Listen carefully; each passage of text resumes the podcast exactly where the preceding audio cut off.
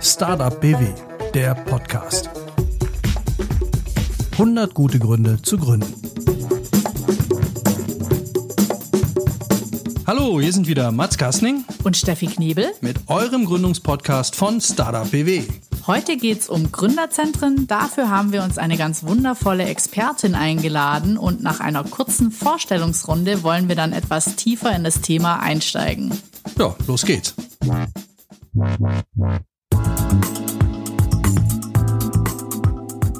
Dein Name und für welches Unternehmen oder Organisation arbeitest du? Ich bin Ulrike Hudelmeier und die Geschäftsführerin der TFU. Das ist das Startup- und Innovationszentrum der Region Ulm und Neu-Ulm. Die TFU, fünf Begriffe oder Adjektive? Ich kann nur sagen, total cool. Wenn du einem Startup drei Wünsche erfüllen könntest, was wären das vermutlich? Gute Kontakte, Finanzierung und die beste Geschäftsidee aller Zeiten. Was würdest du einem Gründer bzw. einer Gründerin raten? Gute Kontakte aufbauen, Finanzierung sicherstellen und eine gute Geschäftsidee haben.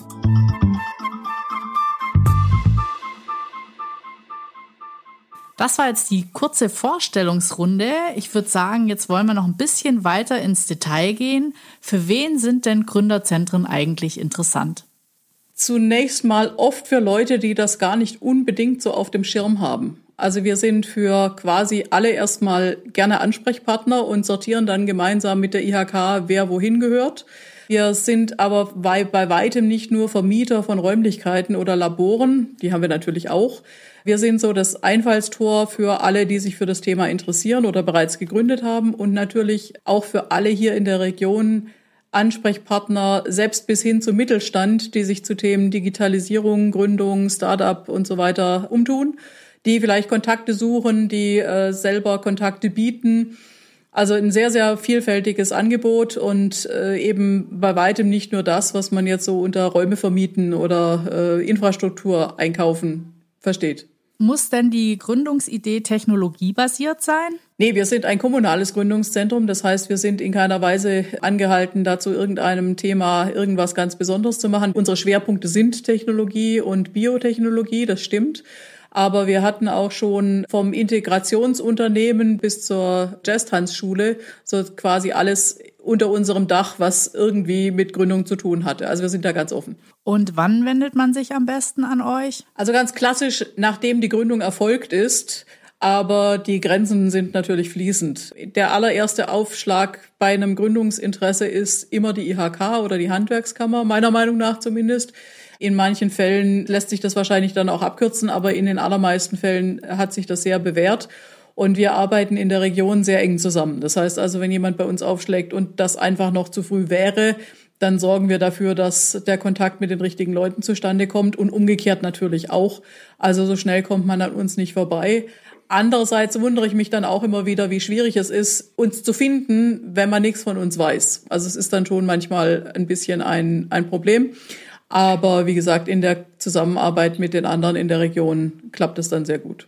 Äh, was heißt jetzt bei euch konkret zu früh? Also äh, ab wann lohnt es sich wirklich zu kommen? Braucht man nur eine Idee oder was ist so die Schwelle, über die man drüber sein sollte, wenn man kommt? Ganz klassisch ist es tatsächlich, es sollte bereits ein Unternehmen gegründet sein. Aber wie ich schon sagte, es ist fließend, wenn man die Idee hat und eigentlich schon relativ genau weiß, was es dann eigentlich sein sollte, dann ist das auch ein guter Zeitpunkt. Äh, man kann ja schon aus einem Büro heraus gründen oder eben mit dem Kontakt. Äh, auf der anderen Seite, es ist auch oft schon so gewesen, dass wir Leute in einem ganz frühen Stadium abgeholt haben und die dann vielleicht mit den richtigen Leuten in Verbindung gebracht haben. Also ich wiederhole oder beziehungsweise ich widerspreche mir da jetzt vielleicht, aber de facto ein zu früh gibt's eigentlich nicht wirklich. Ja. Was wir nicht machen oder nur schwer abdecken können, ist so eine Grundlagenberatung. Da sind die Startups dann bei der IHK bei weitem besser aufgehoben, weil die da regelmäßige Kurse anbieten. Und äh. wenn wir jetzt jedem einzelnen Startup immer wieder alles von vorne erzählen, dann ist es einfach ineffizient. Okay. Perfekt, mal eine Abgrenzung zu haben, finde ich. Dann mache ich vielleicht einfach noch mal einen Schritt zurück. Was genau ist denn ein Gründerzentrum? Ich fange mal vom, von der Makroebene aus an. Es gibt in Deutschland, äh, und in Deutschland ist dieses Prinzip erfunden worden von vor so knapp 40 Jahren, gibt es inzwischen um die 420 Gründerzentren. Und wir äh, Geschäftsführerinnen und Geschäftsführer oder Leiter sagen immer, es gibt 500 Methoden, eins zu führen. Ja, es ist sehr, sehr divers, ganz unterschiedlich. Jede, jede Region macht eigentlich was anderes. Es gibt private, es gibt kommunale, es gibt äh, auch vom Land geförderte, wie gesagt, die L-Bank. Alle machen was. Und zum Schluss ist der gemeinsame Nenner die Unterstützung von Startups in den allermeisten Fällen mit Facilities, also sozusagen Räumen und Infrastruktur. Das war mal die Grundidee, ja, als es zu Zeiten, als es noch schwierig war oder teuer war, ein Fax zu betreiben. Ja. Heutzutage haben wir, wir haben noch ein Fax, aber das ist natürlich in den seltensten Fällen im Betrieb. Heutzutage sind wir aber die Ersten gewesen, die zum Beispiel Glasfaser zur Verfügung gestellt haben. Also das Thema Infrastruktur bleibt ein wichtiges Thema. Es ändert sich halt die Infrastruktur. Also so das Prinzip Wohngemeinschaft. Man kommt zusammen, mietet sich wo ein, zahlt einen angemessenen Betrag. Auch was der Betrag ist, ist auch von Gründerzentrum zu Gründerzentrum sehr, sehr unterschiedlich. Und wirft dann quasi alle Mittel in einen Topf und kann sich dadurch dann gute Infrastruktur leisten, was man als Einzelstartup nicht hätte leisten können. Ganz wichtig aus meiner Sicht ist natürlich weit über das Büro- oder Laborthema hinaus die Betreuung eines Teams, den Zugang zu Netzwerken, den Zugang zu Förderungen, also zum Beispiel Pre-Seed, also eben alles, was man so am Anfang als junger Gründer, als junge Gründerin einfach nicht weiß äh, und wo man auch Fehler machen kann. Und da dann Ansprechpartner zu haben in allen Lebenslagen ist also einfach aus unserer Sicht eine sehr, sehr äh, dankbare Aufgabe und aus Gründersicht natürlich auch der, der, die, die, die, äh, es erhöht sich das, äh, die Chance, dass es dann auch eine erfolgreiche Gründung wird. Das heißt, man hat die WG und den Ansprechpartner. Das unterscheidet es vielleicht auch zu nur einem Coworking Space. Also wir haben natürlich auch Coworking, aber in den meisten Fällen wollen Leute, Leute dann auch irgendwann mal ihr eigenes Zimmer oder ihre eigenen Labore. Allein schon aus Geheimnisschutz ist das bei technologieorientierten Gründungen ja auch ein Thema. Was bietet die TFU denn seinen Gründerinnen und Gründern vielleicht im Unterschied zu anderen Gründungszentren? Wir sind wahrscheinlich das am breitesten aufgestellte Zentrum, schon angefangen bei den Gesellschaftern. Also wir sind sowohl in Baden-Württemberg als auch in Bayern tätig. Das ist ein absolutes USP. Wir haben drei verschiedene Gebäude, eines mit Laboren, eines mit äh, überwiegend Büro und eines ja so für alle möglichen Zwecke. Ganz unterschiedlich eben auch von der Lage und der Ausstattung her. Wir sind sehr divers aufgestellt. Wir können quasi von Laboren bis zu Büros alles liefern und das auch noch in zwei verschiedenen Bundesländern. Wir haben äh, eben ein sehr, sehr großes Netzwerk und mein Schwerpunkt war immer schon neben dem Facility Management, das natürlich laufen soll, die Unterstützung in sehr praktischer Form. Ja, wir sind auch sehr individuell, also wir bieten wenig so Module an, die man einfach halt durchlaufen muss, damit man da irgendwo weiterkommt, sondern bei uns kann man, ich wage zu behaupten, fast 24 Stunden am Tag und äh, nahezu alle Tage der Woche zu allen möglichen Themen Hilfe und Unterstützung bekommen. Und dann natürlich auch die Zugänge zu allen möglichen bis hin zu internationalen Netzwerken. Ich denke schon, das ist ein, ein Alleinstellungsmerkmal der TFU. Jetzt hast du gerade gesagt, ihr habt Labore. Was muss ich mir darunter vorstellen? Ja, quasi wenn du wenn du Chemikerin oder äh, oder Biologe bist und gerade von der Uni kommst und eine tolle Idee hast, dann ist das Hauptproblem ja das das Kapital, das du bräuchtest, um ein eigenes Labor aufzubauen. Ne? Und da gibt es bestimmte Standards. Also unsere sind S1, S2 Labore, die funktionieren gut. Da kann man sogar bis zu Reinräume einbauen äh, da ist die gesamte Technik einfach vorhanden. Das heißt, du musst nicht selber bauen, sondern du kannst was Vorhandenes mieten. Und das in einer sehr kleinteiligen Art und Weise. Also es ist ja vielleicht gar nicht so ganz selten, dass man ganze Etagen mieten kann mit Büro, äh, mit, mit Laborausstattung. Aber wenn du halt mit einem kleinen Unternehmen irgendwo starten willst, äh, ist es einfach prohibitiv teuer, wenn du das erst bauen müsstest oder keine Ahnung, Container aufstellen. Es gibt schon ein paar Ideen, was man machen kann aber einfach wo einziehen und dann sagen, ich bin jetzt hier mal drei Monate und probiere das aus. Wenn es nicht klappt, dann gehe ich wieder. Das geht halt nur in dem Gründerzentrum. Ich habe jetzt deswegen vor allem gefragt in Abgrenzung zu eventuell IT-Laboren oder äh, Techniklaboren. Äh, habt ihr sowas auch oder ist es jetzt ausschließlich für Chemie, also für Naturwissenschaften? Bei uns ist es Biotechnologie, ja, und äh, ich muss zugeben, an die IT-Labore habe ich gar nicht gedacht. die sind bei uns quasi in jedem einzelnen Büro irgendwie installiert. Äh, wir haben eine sehr, sehr gute IT, die auch, äh, ich behaupte mal, innovativ bei uns betrieben wird. Wir äh, haben uns nämlich mit dem äh, Internetverein einer ursprünglich mal einer von der Uni Ulm gegründeten Initiative zusammengetan und da sind wir dann immer die Versuchskaninchen und, und äh, Leute, die das wirklich äh, toll machen und äh, auch sehr mit ganz neuen Themen immer wieder arbeiten, die probieren dann halt bei uns aus, wie das da so geht, mit dem Ergebnis, dass wir eben sehr, sehr äh, gut IT-Lösungen anbieten können. Ja, wir hatten mal in einem Gründerzentrum in Aachen, hatten wir mal, oder in dem Coworking Space in Aachen hatten wir mal gesehen, da gab es einen Raum, wo die halt an Regalen gearbeitet haben, die Kunden erkennen können. Und das war natürlich schon so eine Mischung aus IT, Technologie und dann auch wirklich handwerklich was basteln oder bauen. Deswegen frage ich, ob sowas dann halt auch möglich ist. Also möglich ist alles, ähm, aber du siehst an diesem Angebot, äh, wie divers die Szene ist. Also wir bieten den Raum an, in dem du dich frei entfalten kannst. Wenn die freie Entfaltung etwas mit Biotechnologie zu tun hat, dann haben wir auch die Abzüge dazu etc. Aber die Geräte als solche, die bringt dann jeder mit. Oder wir verhelfen eben dazu. Das wäre dann zu unterschiedlich in den Anforderungen von Startup zu Startup. Äh, wo wir in Ulm natürlich eine ganz besondere Situation haben. Bei uns gibt es das Verschwörhaus. Das ist eine Initiative der Stadt zusammen mit einem Haufen, der OB sagt immer lauter Bekloppte, die Dinge einfach mal ausprobieren und in einer ganz, ganz äh, niederschwelligen Art und Weise, aber technisch sehr hochstehend, äh, dann alle möglichen Versuchsthemen da durchspielen, ganz viel mit Open Source und Open Innovation zu tun haben. Und wir sind da so ein bisschen Paten von dem Projekt und unterstützen das auch sehr, sehr gerne. Also wer basteln will, geht dann ins Verschwörhaus. Vielleicht kannst du für uns oder für unsere Hörer und Hörerinnen mal die Begriffe Makerspace, Lab und Inkubator erklären oder den Unterschied. Ja, wenn das immer so einfach wäre. Also ein Makerspace hat ganz viel mit tatsächlich Basteln und Aufbauen von allen möglichen zu tun. Also da wären, da würde ich mir dann vorstellen, eine Reihe von Raspberries und alle möglichen Bauteile, die man dann eben zusammenbauen kann, um sich da verschiedener äh, Themen zu nähern am praktischen Beispiel. Das hat dann eben auch mit Prototyping zu tun. Coworking ist einfach nur ein langer Tisch, an dem Leute sitzen. Ja, man kommt da halt hin, hat gemeinsam eine, eine Kaffeeküche.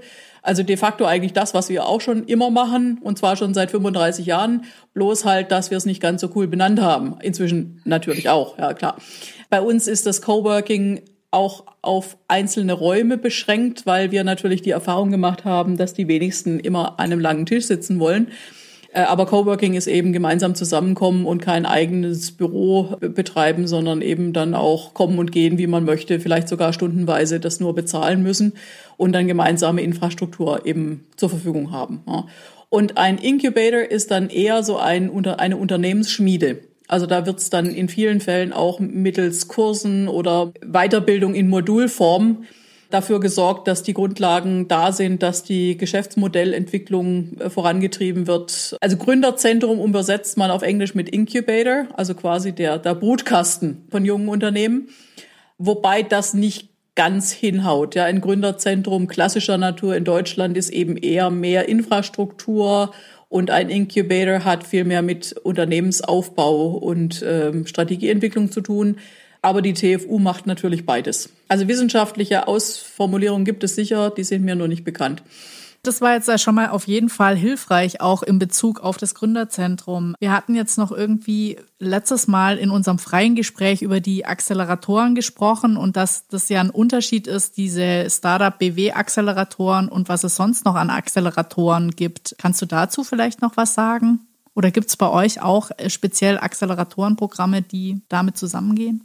Ja, so ein Acceleratorprogramm, also to accelerate heißt ja quasi beschleunigen. Das ist genau das, was ähnliches zumindest wie ein Incubator, also etwas, wo man junge Unternehmen in die Lage versetzt, aufgrund von äh, Informationen, die man dann eben zur, zur Verfügung stellt ähm, oder die, die das erste Mal vielleicht hören, dass die ihre, ihr Unternehmen schneller entwickeln können. Die äh, Acceleratoren des Landes haben alle jeweils ein Thema das ist aber bei privat betriebenen oder sonst kommunal betriebenen Acceleratoren auch nicht unbedingt immer anders. Also in den meisten Fällen muss man sich halt irgendwo etwas äh, konzentrieren auf bestimmte Themen, weil es sonst zu vielfältig wird. Da gibt es in den meisten Fällen eben eine Abfolge von Kursen oder verschiedene Module, die man buchen kann oder sogar muss, wenn man in so einem Programm teilnimmt. Und wenn man das dann eben durchlaufen hat, dann weiß man in Anführungszeichen alles. Ja, zumindest hat man alles schon mal gehört. Das hat durchaus Vorteile. Gerade Menschen, die eben aus einem ganz anderen Bereich kommen, ähm, tun gut daran, einfach sich mal in diese ganze Szene da hineinzubegeben und alles, wie gesagt, schon mal gehört zu haben. Es hört natürlich da längst nicht auf. Das ist so das Thema, wo wir dann auch anfangen. Also wir machen ganz ausdrücklich kein Akzeleratorenprogramm, zumindest im Moment nicht. Wir denken drüber nach, das ist klar, weil wie gesagt, die Basis äh, ist natürlich immer wichtig. Unser USP ist sehr stark individuelles Arbeiten. Also jeder Mensch, der bei uns aufschlägt, hat natürlich ein ganz anderes Thema, ganz anderes Problem, ganz andere Voraussetzungen. Und wir kümmern uns da um jedes Thema ganz individuell. Und ich glaube, das kommt bei uns auch sehr gut an. Wir haben auch sehr intensive Gespräche mit unseren Gründerinnen und Gründern, die dann auch sehr häufig in eine Richtung gehen, die die gar nicht erwartet haben. Also meine Grundhaltung ist, ich maße mir keinerlei Urteil über die Qualität eines Produktes oder einer Dienstleistung an, weil ich davon ausgehe, dass die Leute, die das machen, sehr gut wissen, wovon sie reden. Das ist auch die Erfahrung. Das war schon immer so. Was sie nicht unbedingt wissen, ist zum Beispiel, wie man in den Markt kommt, wie man mit Kunden umgeht. Äh, also so die, auch das Unternehmerische, das ist einfach völlig neu für die allermeisten.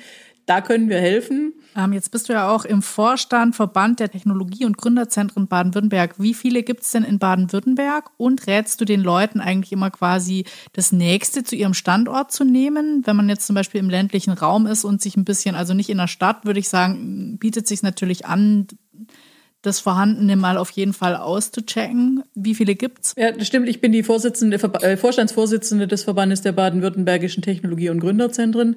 Es gibt um die 40 Gründerzentren im Land und zwei Drittel sind bei uns mit organisiert. Auch da wieder zeigt sich, es gibt eine unglaublich äh, diverse Szene. Jedes Gründerzentrum ist wieder ganz anders. Wir lernen aber sehr gut voneinander, weshalb der Erfahrungsaustausch bei unseren Sitzungen auch immer der beliebteste Programmpunkt ist. Äh, das ist sehr, sehr spannend, wie Leute an ganz verschiedene Themen herangehen. Deswegen würde ich Gründern nicht raten, immer nur ans nächstgelegene zu gehen, aber auf jeden Fall dort mal anzufangen.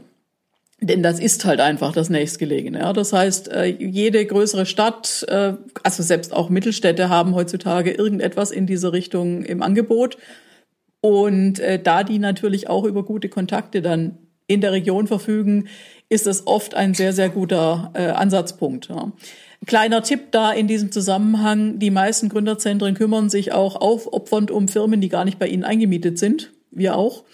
Das heißt, da die allermeisten Gründerzentren in irgendeiner Weise von der Kommune, von der IHK sonst wie gefördert werden, weil sonst die Mieten gar nicht auf dem Niveau gehalten werden könnten. Wir sind ja personalintensive äh, Aktionen.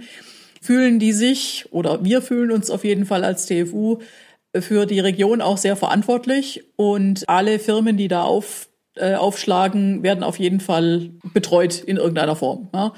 Das heißt also auf keinen Fall immer nur zu einem Gründerzentrum gehen, wenn es nur um Räume oder Infrastruktur geht, sondern einfach mal so, also ich, mein erster Weg wäre als Gründung oder Startup immer zu einer IHK und zum Gründerzentrum und dann mal gucken, was es da so, was sich dann da so ergibt. Da würde mich mal interessieren, gibt es irgendwas, was dich jetzt besonders an diesem Job fasziniert, auch mit Gründern und Gründerinnen dann zu arbeiten? Ja, die Vielfalt natürlich und die und die spannenden Themen und die tollen Leute. Ich liebe es, diese in diesen Netzwerken zu, zu arbeiten und äh, immer wieder auf neue Ideen zu kommen, wer da jetzt mit wem irgendwelche sinnvollen Kontakte knüpfen könnte ja, es ist, es ist einfach, es ist so mein, mein Lebenselixier. Jetzt haben wir ja schon relativ viel mit äh, Leuten von Acceleratoren geredet, von Gründerzentren. Was mich unbedingt noch interessieren würde, ist, gibt es da auch einen Rücklauf von Startups oder von Unternehmen, die dann durch eure Hilfe irgendwie erfolgreich geworden sind und dann irgendwann mal zurückkommen und sagen, hey, danke dafür und tolle Arbeit geleistet oder hey, wir sind jetzt da und da gelandet, hätten wir ohne euch nicht geschafft. Gibt's sowas? Ja, wir haben natürlich immer Kontakt mit unseren ehemaligen Anführungszeichen. Ja, das ist ja auch, äh, das ist ja auch das Spannende daran, dass, dass man einfach sieht, wie das da so weitergeht. Es gibt so bei uns im Team einen Spruch, womit wir dann immer, da müssen wir dann immer schmunzeln. Also gerade die Startups, die dann ausziehen, weil sie halt einfach, irgendwann wird man dann zu alt, ja. Man, man, man kann die Dinge selber und, und, und will sie dann auch selber machen. Das ist völlig okay. Das ist ja auch der Grund, weshalb wir da so arbeiten, dass die Leute sich, äh, sich, sich freischwimmen und dann die Dinge selber machen. Aber besonders nett ist dann immer, wenn es dann heißt, nach einer kurzen Zeit draußen, wir wussten ja gar nicht, wie schön wir es bei euch hatten. Das ist so, wenn man sich halt um die Mülltonne kümmern muss und um den Internetanschluss und um immer, wenn das Internet ausfällt, dann darum, dass es wieder läuft. Also alle diese vielen, vielen Dinge, die halt bei uns äh, gemacht werden, äh, damit sich Startups und Gründerinnen und Gründer auf ihre Themen konzentrieren können, die fallen dann halt weg. Ja, also plötzlich muss man alles selber machen. Und das ist so unsere insgeheim so ein bisschen die Genugtuung. Aber nein, die Kontakte, die Kontakte sind immer, äh, also wirklich immer super. Und eine Zahl sagt vielleicht auch, was ein Gründerzentrum so leisten kann. Ne? Wir haben deutschlandweit eine Erfolgsquote von über 90 Prozent, in vielen Fällen auch über 95 Prozent. Ja? Ich würde jetzt gerne behaupten, dass das ausschließlich an unserer tollen Arbeit liegt. Das tut's natürlich nicht, ja, aber es gibt eben den Leuten, die sich helfen lassen wollen, die auch in Kontakt mit anderen gehen lassen wollen, die sich ab, also einfach durch die, durch die Erfahrung anderer auch weiterhelfen lassen wollen, denen gibt es eine Plattform. Und deswegen gibt es da wirklich eine signifikante Erhöhung der Überlebenschancen. Nochmal, weil die Leute so gut sind. Ganz klar, ja, nicht nur, weil wir das jetzt irgendwie in einer ganz wunderbar tollen Art und Weise machen würden, machen wir natürlich, aber ja, es geht darum, dass man eine Möglichkeit hat, mit anderen in Kontakt zu kommen und sich helfen zu lassen. Und die Leute, die diese Offenheit haben, haben einfach eine höhere Überlebenschance und die, die dann noch die Infrastruktur bekommen, um diese Offenheit also diese Hilfs, äh, die, diese Offenheit gegenüber Hilfsangeboten auch leben zu können, die haben dann noch mal eine höhere. Und da sehe ich das Hauptthema von Gründerzentren oder Akzeleratoren oder Inkubatoren, wie auch immer man sie nennt. Ulrike, das war super spannend. Du hast uns ganz, ganz viel Informationen gegeben und ich glaube jetzt auch mal so ein bisschen Überbau geschaffen. Also ich meine, jetzt habe ich 40 Möglichkeiten in Baden-Württemberg, an die ich mich wenden kann oder in die ich dann äh, im zweiten Schritt vielleicht nach der IHK Kontakt aufnehmen kann. Und wer sich jetzt fragt, wo bleiben eigentlich die Gründerinnen, die sind natürlich in allen Gründungszentren willkommen. Außerdem gibt es in Mannheim das GIG 7, das Gründerinnen-Kompetenzzentrum for Female Businesses mit branchenübergreifenden Angeboten und Geschäftsmodellen. Davon hat uns Frau Wilkens von der Stadt Mannheim in der vorigen Folge auch schon erzählt. Hat Spaß gemacht. Vielen Dank von unserer Seite. Ja, danke, dass du da warst. Vielen Dank, Steffi und Mats. Hat mir auch Spaß gemacht. Und äh, ja, Leute, geht an die Gründerzentren ran. Die werden immer gerne unterschätzt. Dem ist nichts hinzuzufügen, oder? Na, von meiner Seite aus nicht, aber für alle, die noch mehr Infos brauchen, die findet ihr auf der Website unter www.startupbw.de oder unten in den Show Notes. Wenn ihr sonst noch Fragen habt, irgendwas, was darüber hinausgeht oder euch irgendwas anderes interessiert, schickt uns eine Mail an podcast.startupbw.de. Wir werden das dann entweder mit einem Experten oder einer Expertin aus der Startup BW Community besprechen oder Je nachdem, wie groß das Thema ist, was euch noch auf dem Herzen liegt, machen wir noch eine extra Folge von Startup BW, der Podcast. Bis dahin, macht's gut, danke fürs Zuhören und bis zum nächsten Mal. Startet weiter durch. Tschüss. Bye. Startup BW, der Podcast. 100 gute Gründe zu gründen. Konzept und Produktion Audiotextur im Auftrag des Wirtschaftsministeriums Baden-Württemberg und seiner Landeskampagne Startup BW.